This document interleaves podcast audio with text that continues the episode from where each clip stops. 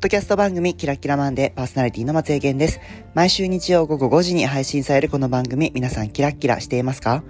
毎回およそ15分 LGBTQ 当事者で MBA ホルダー、副業でプロコーチをしている外資系企業社員のケンちゃんこと松江健が、リスナーの皆さんが自分らしくいられ、人生が今まで以上にキラキラと輝き出すようなコンテンツをお届けする番組です。さあ、今週もやってまいりました。4月もね、もうなんか、この前3月終わりましたっていう話してたら、もう4月も中盤に差し掛かりましたね。きっとね、この配信お届けしている時は、もうちょうど沖縄の飛行機、あ、ちょうど中ぐらいかなと思います。今日撮っているのが4月の13日の水曜日なんですけれども、15日の金曜日から、あの、普段バーベキューをしている仲間と、えっ、と、金、土、日の2泊3日で沖縄へ旅行へ行ってきます。ね、なんか行く前、ちょっと台風とかもね、発生して天気大丈夫かなと思ったんですが、まあ雨ではなさそうかなと思います。まあ雨が降ってもね、その仲間とだったらなんかどこに行ってもあの楽しめる仲間なので、なんか他に海以外のことでも楽しめそうだなとも思っているので、あんまり心配はしてないんですが、まあせっかくね、沖縄に行くなら天気はいい方がいいなと思っています。あのー、ね、3月、1月から3月まで前回あのパートナーのパオくんとも振り返ったりして自分は割となんかあのー、そんなにハッピーな3ヶ月じゃなかったっていう話をしてたんですけれども、なんと、この4月を迎えて、そちら、抜け出すことができました パチパチパチ。はい。あの、抜け出しました。本当に。まあ、いくつかね、要因はあって、まあ、すごい表面的なところ行くと、あ花粉症がもう間もなく終わりの時期なので、ほぼ症状が今出ていないよっていうところで、あの、すごく気分的にもなんか、あの、前向きっていうところもそうですし、あとここ最近本当にあの気温が25度を超えるような夏日もどんどん増えてきて、あの夏がすごい好きな僕にとっては、本当にもうテンションが今上がり始めているっていうようななんかね、あの、お天気で気分が左右されるのどうなのとかって自分正直思ってたこともあるんですけど、まあ実際にこうして体感してみると、あお天気って意外に自分自身の体にいろんな影響を及ぼしてるんだなっていうところもなんか実感しています。で、あの、コアなところを行くと、まあなんでここ抜け出したかっていう、まあちょっと今日ね、その話をしようと思って、もう早速本題に移っていくんですけれども、僕、手放したことがあるんです。いや、この1月から3月までは、なんか、こういなきゃいけないみたいな自分自身で作った枠の中にすごくハマろうとしてしまった3ヶ月でもあったなと思っていて、で、その枠ってどんなものでできてたかっていうと、あの、部門、仕事で言うとね、本当に部門長だからちゃんとしないといけないとか、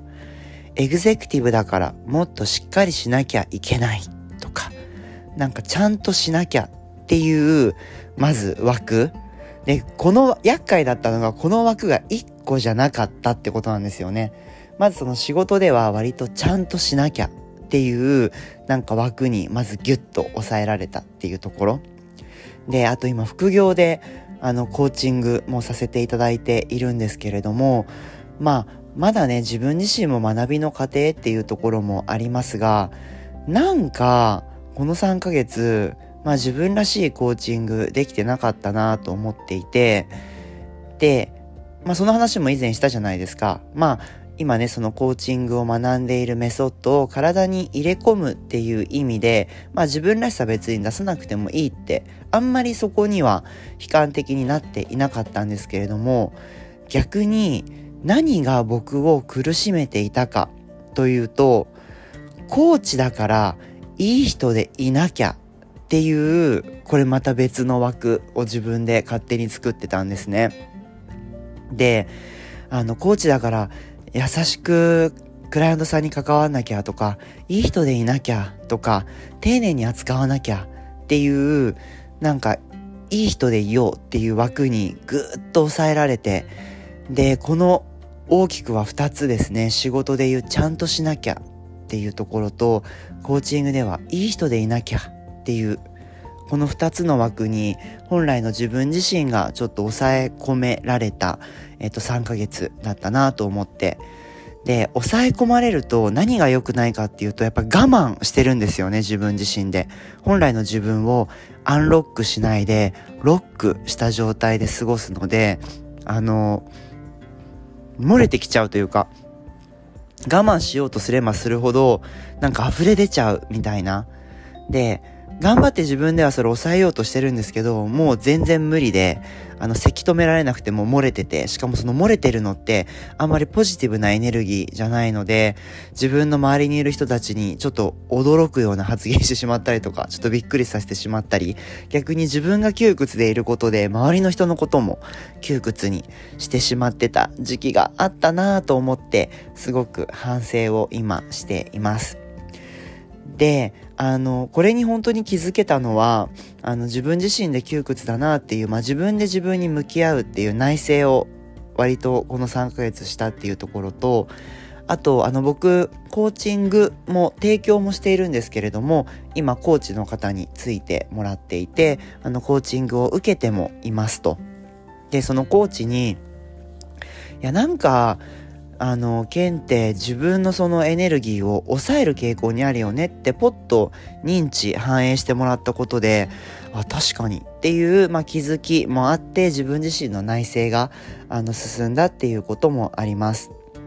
で、言われてみると僕って割と自分を抑える傾向にあの、ある人でもあって、これなんでかっていうと、僕客観的に自分のこと見て、自分がちょっと変っていうことに気づいてるんですね。で、その変さって何かっていうと、この好奇心の強さだったり、率直さだったり、あとエネルギーレベルも、あの、割と周りにいる人たちと比べても結構高いので、これ全開にすると周りの人を驚かせてしまうんじゃないかとか、あの、迷惑をかけてしまうんじゃないか、みたいな気持ちがあって、結構抑える傾向にあったんですけど、もう、それ、やめました。あの、もう本当にそれを抑えるっていうよりも、そのエネルギーをあの十分に発揮して、周りにもっともっといい影響を与えて、かつ自分らしくいるっていうことに、あの、フォーカスするようになりました。で、それからすごい楽で、あの、本当に言いたいこと、も、あの、前提として、あの、人を傷つけるっていうことは、まあ、したりとか、嫌な気持ちにさせるとか、陰で何かを言うっていうのはもう絶対しないんですね。僕、あの、そこはもう絶対心がけてることなんですけれども、もうただ思ったことは率直に言ったりとか、感じたことを、あの、言語化したりっていうことは、あんまりもう今躊躇なくしています。で、あの、僕、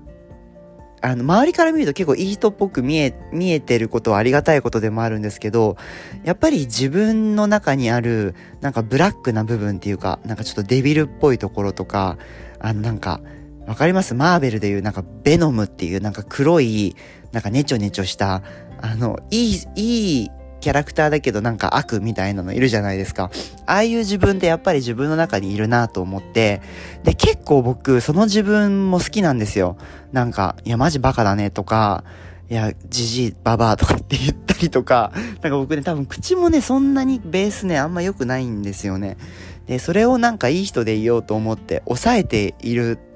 のがなんかやっぱ今、今、今ね、振り返ると違和感があるなと思って。だからもちろんね、どんな場でもそんなこと言うのは、ね、ちょっと気が引けるので、あの自分がそういう風にオープンになれる人の前では、なんか本当に自分のその、黒い部分って言うんですかね。うん。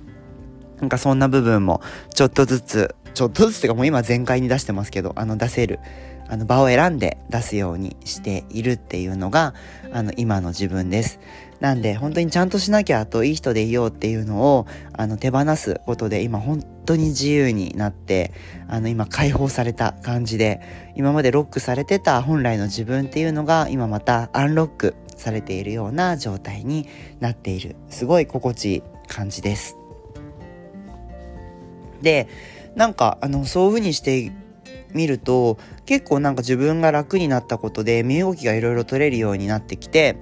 今あの自分で授業をやってるコーチングあのですねコーチング副業のコーチングももともとあのホームページ作ろうと思っていてあの外注先とかも探してたんですけど、まあ、よくよく考えてみたらコーチングのホームページってまあそんなにねすごい複雑なことを載せるわけではないのであもしかしたら自分でも作れるかもと思っていろいろ今調べた結果あの Wix っていうサービスを使って今コツコツあの自分でホームページを作っています。まあ、そうね、ゴールデンウィーク、割とまとまった時間が取れそうなので、そこであの完成に向けて仕上げられたらなと思って、今まあそこに載せる、あの、文言であったりとか、あと今自分の実際にコーチングを受けてくださっている方たちから、あの、クライアント様の声という形で口コミを頂戴したりっていうことで今その下準備をしているような最中になってます。あとね、そのなんか、あの、自分らしさっていうところで、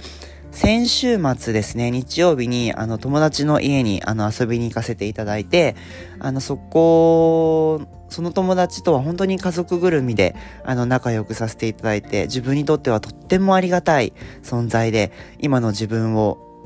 なんか、あの、形作ってくれた大切な人たちなんですけれども、あの、そこで、ね、その友達と、その友達の奥様と、あと、あの、お子さんがね、3人いらっしゃるんですけれども、やっぱりその子供たちと遊ぶことで、ね、子供たちってすごい素直じゃないですか。自分の感情を出したりとか、好きなものは好き、嫌なものは嫌だっていうのをすごいはっきり、あの、言ってくれる、あの、子供たちと接する機会をいただいたことでも、ああ、なんか改めて人ってこうあるべきなんだなっていうところも、なんか実感したりとか、でそのご夫婦とあの夕ご飯食べながらなんかいろいろ話してる時に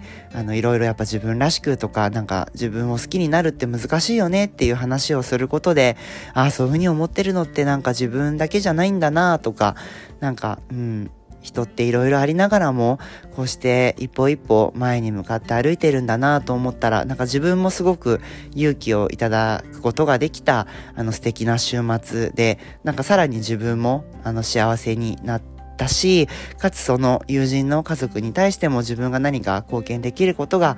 あったらなんかお手伝いして一緒にこの幸せっていう道を歩んでいけたらいいなとなんか本当に実感した週末でした。うん。本当にね自分にとってはとっても大切な友人でありなんか仲間たち子供たちも含めてねなんか仲間たちっていう大切な存在です。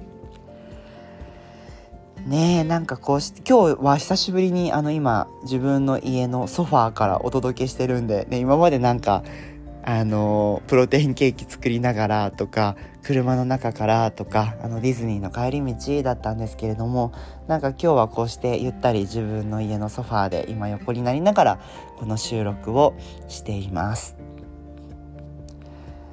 で今日はね最後是非何か皆さんにあの読みたい詩があってそれを最後読んでこのあのポッドキャスト今日は閉じていきたいと思っています。そうすごいねこの詩が自分はとっても好きであの何かあのことがあるたびにあの目をですけれどもちょっと読ませていただきます。私たちが最も恐れているのは自分が周りから浮いて孤独になることではない。私たちが本当に恐れているのは自分が想像を絶するほどパワフルな存在だということだ。私たちを恐れさせるのは闇ではない。自分自身の光だ。私たちは自分にこんな風に問いかける。光り輝き、魅力的で才能にあふれ、素晴らしい自分って一体どんな人だろう。でも実はもうすでにあなたはそういう存在なのだ。あなたが小さくまとまって生きることは全く世の中のためにはならない。周囲の人の居心地が悪くならないように自分を縮こめて生きる人生には死に望む変化は起こるはずもない。私たちは内なる輝きを実現するために生まれてきた。私たちが自分の光を放つことで人も同じように輝く許可を与えることになる。私たちが自分自身への恐れから解放されるその時、その存在自体がおのずから周りの人を解放することになる。マリアン・ウィリアムソン、愛への帰還、光への道、奇跡の学習コースより、という詩を最後お届けして、本日のポッドキャストは閉じていきたいと思います。キラキラマンデーではリスナーの皆さんからのメッセージを募集しております。お便りはあの、番組メールアドレスって今までしたんですけど、あの、インスタの方が、あの、結構皆さんメッセージ、あの、いただけるので、あの、ぜひ、インスタ、インスタのメッセージからメッセージください。インスタのアカウントも概要欄に貼っておりますので、ぜひそちらも、あの、フォローいただけますと、あの、写真などもそちらにも掲載していますので、こちら、あの、一緒に楽しんでいただければと思います。それではまた来週日曜午後5時にお会いしましょう。ここまでのお相手は、けんちゃんこと松江健でした。キラッキラ